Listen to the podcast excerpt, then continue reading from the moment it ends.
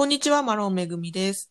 こんにちは、松本律子です。はい、えー今週起きたハワイのニュースを5つダイジェストでお届けするハワイウィークリーニュース。えー情報元はハワイのニュースチャンネルや新聞を参考にしています。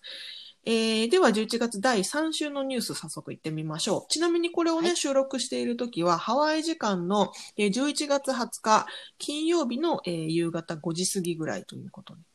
その時点のニュースとなっております。よろしくお願いします。お願いします。では、まず一つ目のニュースいきます。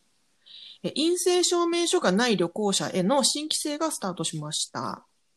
えーねハワイ州知事は昨日11月19日木曜日の記者会見で PCR 検査の陰性証明を持たないでハワイ入りした人への規制を厳しくする旨を発表しました。えー現在ハワイでは PCR 検査の陰性証明書を提示することで14日間の自己隔離が免除される、えー事前テストプログラムというものを実施中なんですけれども、これはですね、ハワイ入りした時点で陰性証明書がなくても、テスト結果が出た時点で自己隔離が免除されるというルールだったんですね、今まではね。うんだ。から、例えば、あのーなんだ、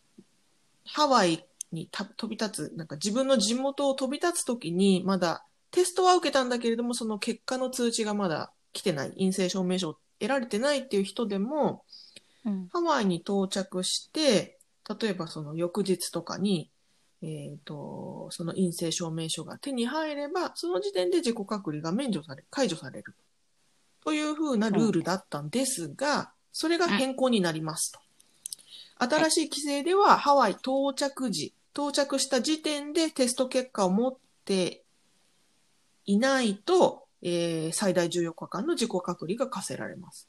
つまり、その、テスト結果を待っているウェイティングの状態の人でも、いやおうなく、えー自己隔離は課せられちゃいますから、えーなるべく出発前、えーハワイ到着前に陰性証明書を手に入れてくださいねっていうことが新しいルールになったよということですね。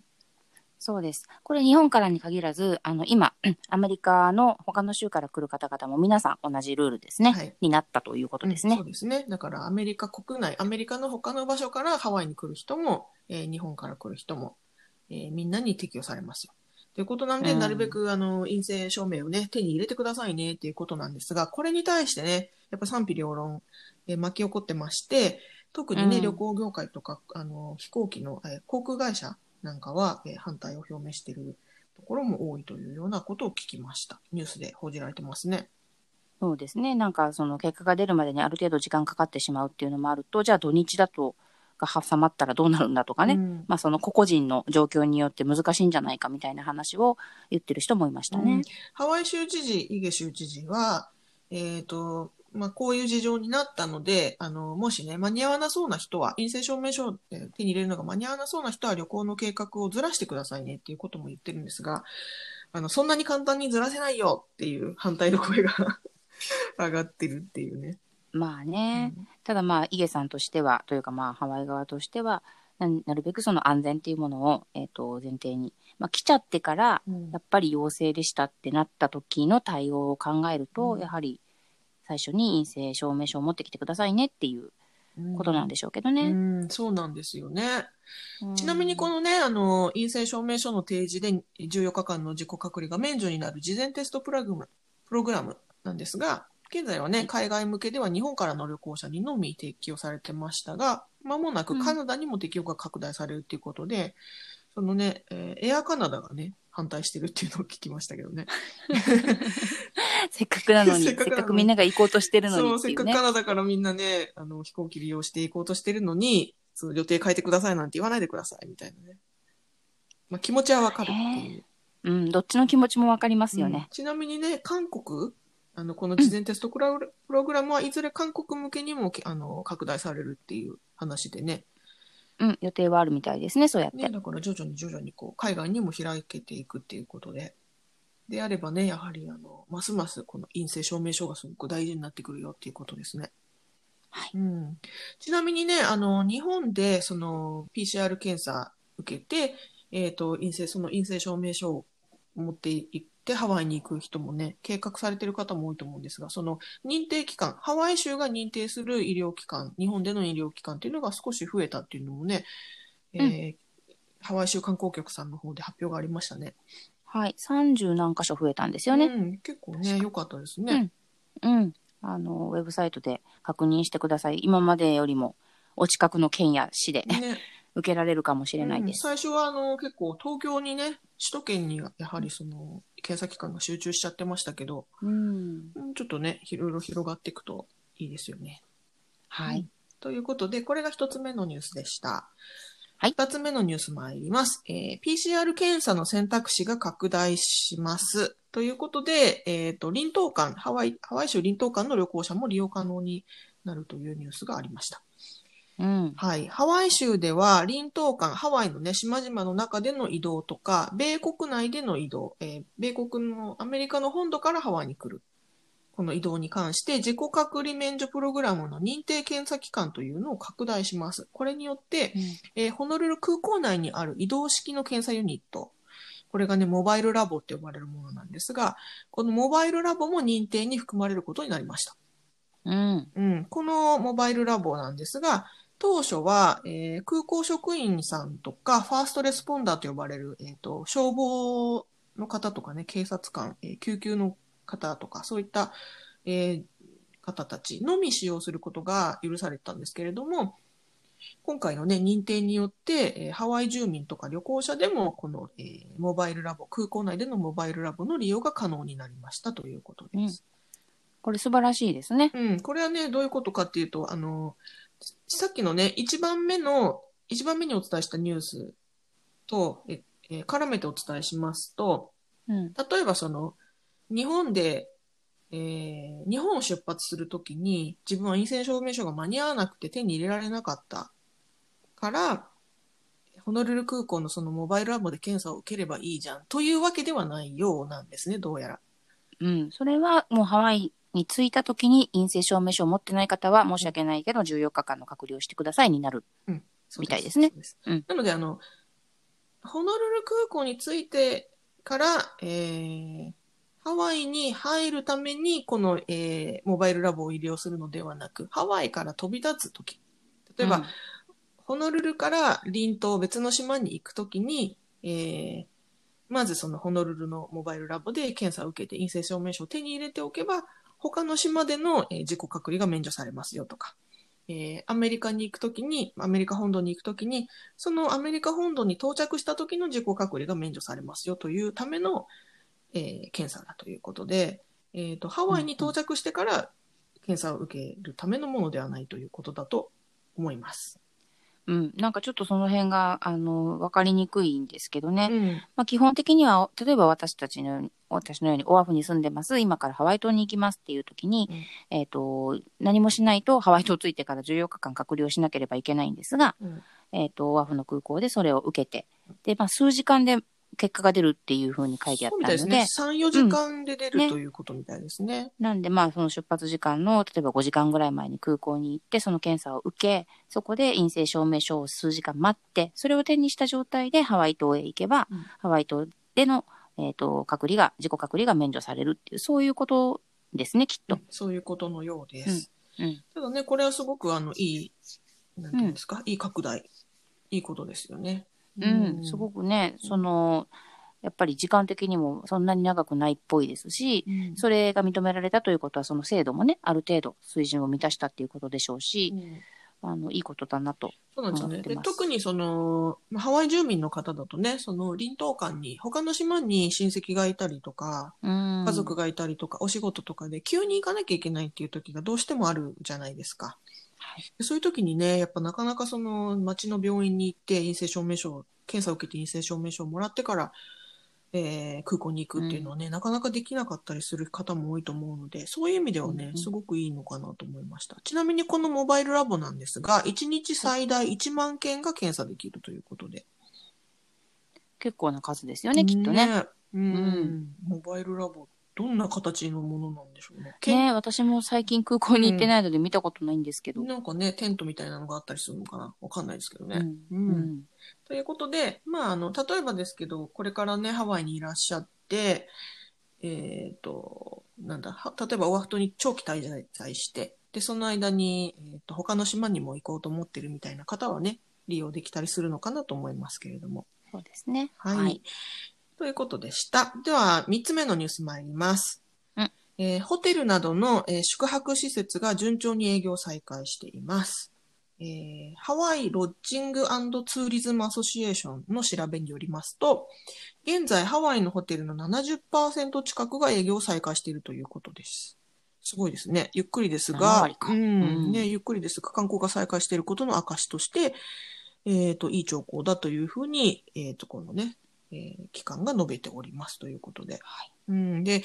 あのー、3月ぐらいからね、2月か3月ぐらいからやはりホテルさんも、あのー、営業をね、ストップしたり営業縮小したりというところが多かったと思うんですが、約8ヶ月ぶりとなる営業再開ということで、ホテル業界はかなり期待を寄せているということで、ニュースで報じられております。はい。うん。うん、確かに私もあのワイキキを歩いてて、もうそこはね、明らかに変わってきたのを感じてまあ、すね。本当ですか。うん。うん。もう下手すると、その、木の、なんていうんですか、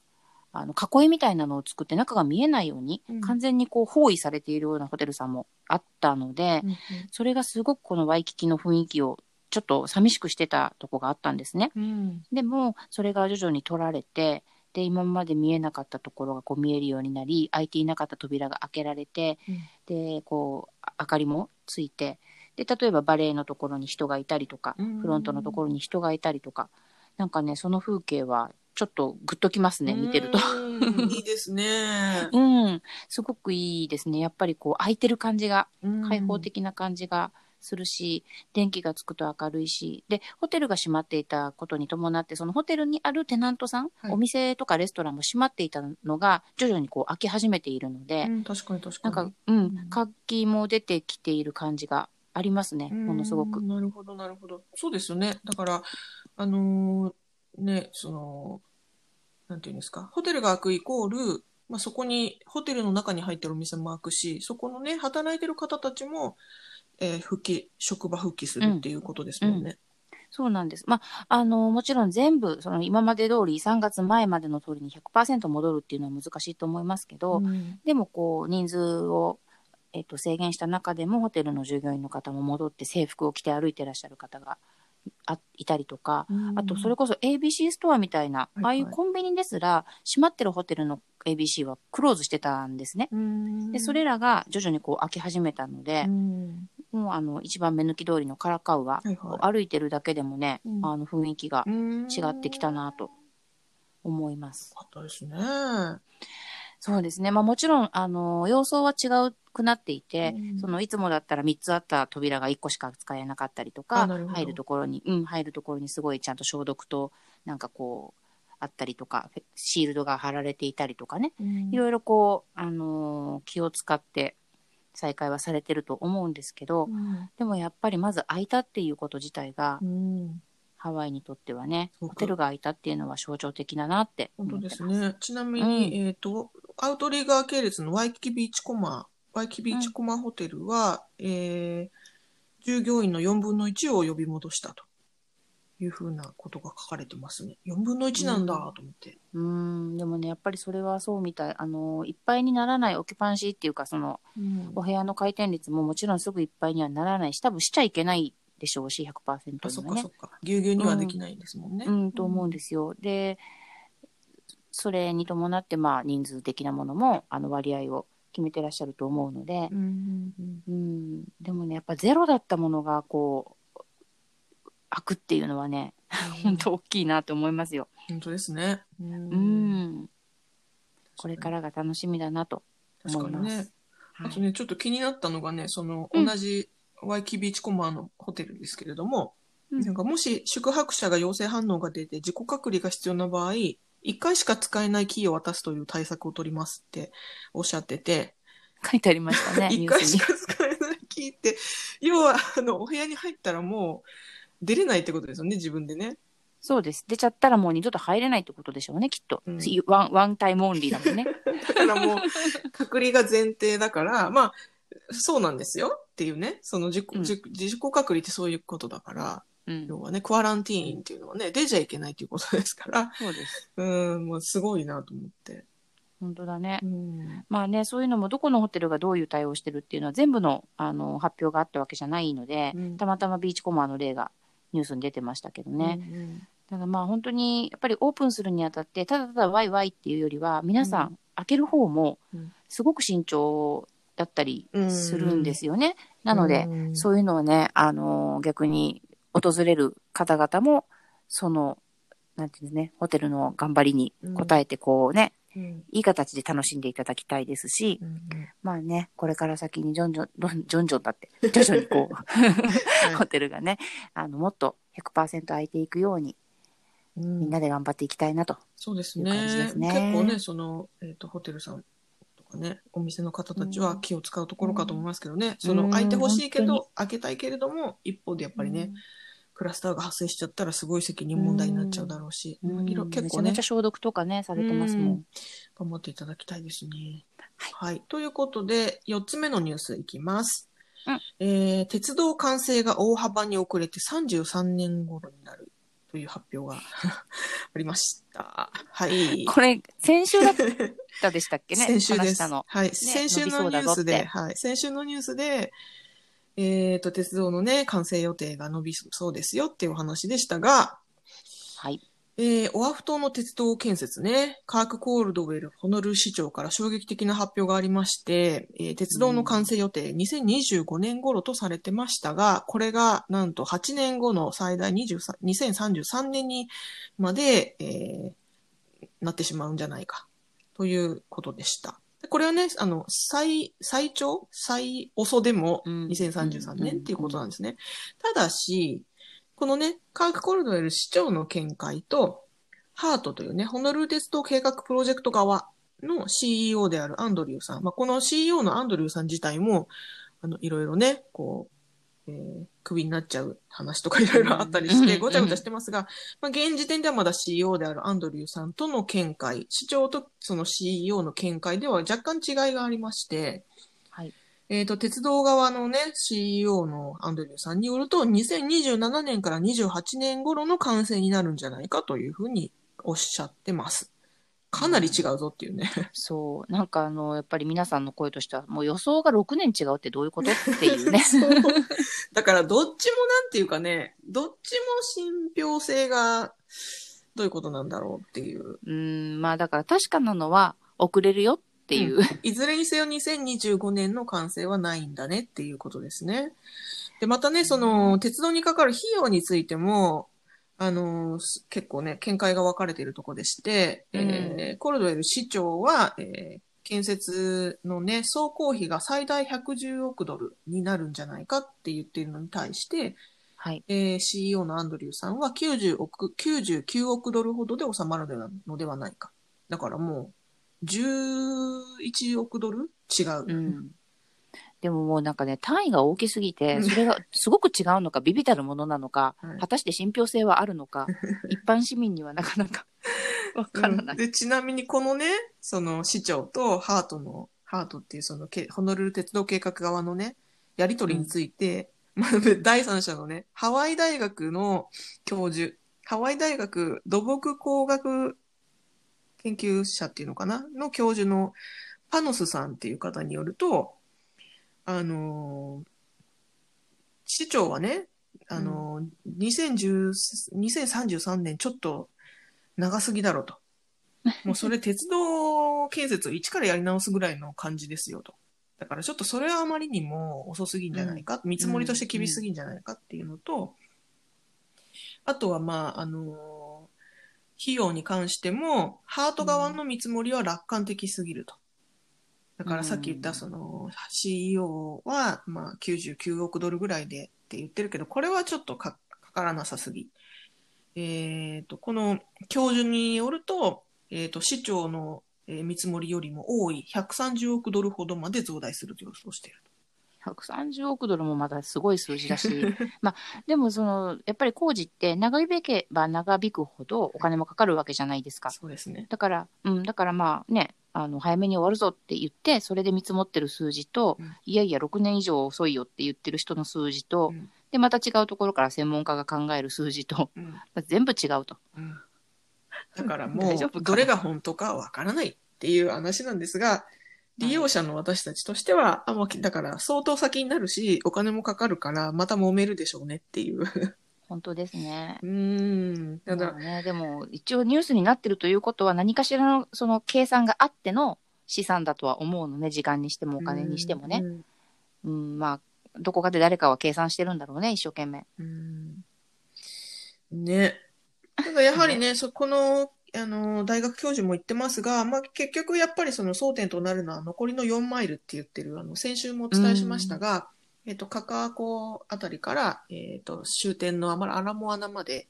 はい。えっと、この部分の4マイルをどうするかっていうところで、ここの建設にすごくお金がかかると。で、なんでそんなお金かかるのっていう話なんですけど、まあ、結局、なんていうんですか、その、なんていうの？その、線路を敷くだけだったら時間はかかんないんでしょうけど、うん。今ね、全く土地がないぎゅうぎゅうのところを開けて、そこら辺をね、うまくその、テトリスみたいに、なんていうんですか？うんだって物今今普通に見てて予定地っぽいものがないもんねう。ん。ここ通るんだろうなみたいなのないもんね。もうギチギチに建物も建ってるし、人もいっぱい住んでるしね。だからそこを開けて、えー今ある建物を壊して、インフラとかを整えて建てる。ってなると、やっぱり時間がかかっちゃうし、お金もかかるよね。っていうことですね。だから、はい。その4マイルがなければ、それ以外の部分は割と、まあ、2033年ってことはないということですね。うんもうすでにだいぶ進んではいますからね工事自体は。うんそうですね。ということでした。まあ、気長に待ちましょうということですね。そうですね見守りましょう。ははいい。では最後のニュース、5つ目のニュースいきます。はいシグゼーンがオレゴンのフットボールユニフォームをデザインしました。うんでシグゼーンというと、えーハワイ島のね、えーデザイナーさんで、アロハシャツだったり、えーとあハワイの伝統的なモチーフを、えーこう現代的にね、モダンにアレンジした洋服で、えー大変人気がある、えーハワイを代表するブランドの一つですが、このシグゼーンが、えーオレゴンのフットボールチームのユニフォームをデザインしたということで話題になってます。これがですね、オレゴンダックスというフットボールチームなんですけれども、うん。私、オレゴンに住んでましてね、はい。うん、オレゴンダックスって、あの、有名なチームなんですけれども、この、うんえーデザインをシグゼンさんがしたと。で、ね。お花ユニフォームっていう名前なんですけれども、お花っていうのはね、ハワイ語で家族とかっていう意味ですけれども、うんあのね、一見するとね、普通のスポーツウェアっていうかね、あのー黒地に、黒地のこう、なんて言うんでしょう。あのーなんだ、こうハイテク素材みたいな黒地うの。シャツの上に蛍光色の、えー、と数字のナンバーがペタって書かれてるような感じなんですけど、近づいてよく見ると、このね、字のところとかに細かいそのハワイのね、あの文様が、こうシグゼーンさんがよく利用する、あの、用いてるようなね、細かい文様がプリントされてまして、あ、シグゼーンだっていう、近くに行くとわかるねなん。そう、あれ、私も写真見たんですけど、だいぶよ寄らないとうん。わかんないですね。うん、そう。で、それがね、すごくさりげなくて、すごくうんモ。ダンでかっこいいなと。ねさすがな感じですね、さすがですシグさんたらう。ん。もう粋ですね。うん。これ、変えたらいいのに。まあ、着る、あ私着れないけど、でも、着たい人いるんじゃないかなっていうぐらい。ねでね、あの、あとその、アメフトなので、あの、ヘルメット被るじゃないですか。うん。でこのヘルメットもね、デザインされてるんですけど、これもね、ねすごく素敵でね。そう、ヘルメットの方がわかりやすいかなって私は思いました。そうですね。うん。このシグさんのね、細かい文様が。ねなんか、シグさんといえばもう本当にね、ハワイを代表する、すごい有名で大人気のブランドですし、やっうんぱりこの模様を見るとね、ハワイだなって感じるので、それがオレゴンで見られるってなんかちょっと不思議なご縁ですね。そうなんですよ。あのーオレゴンってね、あのー意外と、意外と、まあ、意外とですね、意外とあの、ハワイとのつながりが結構ありましてね。うねん。あのーまあ、ちょっとね、今回どういう経緯で、あのーシグさんがね、デザインすることになったのか、その経緯まではね、あんまり紹介されてないんですけれども、えっと、このね、ボディっていうのかな？このウェアの素材自体はナイキが提供しているもので、で、えっと、デザインはシグさん。なんか素敵なコラボだよね。うんナイキとシグさん、そしてはいポ,、ポートランドみたいな。なオレゴンか。太平洋の伝統を尊重し、ポリネシアの無数のプレイヤーに敬意を表していますと。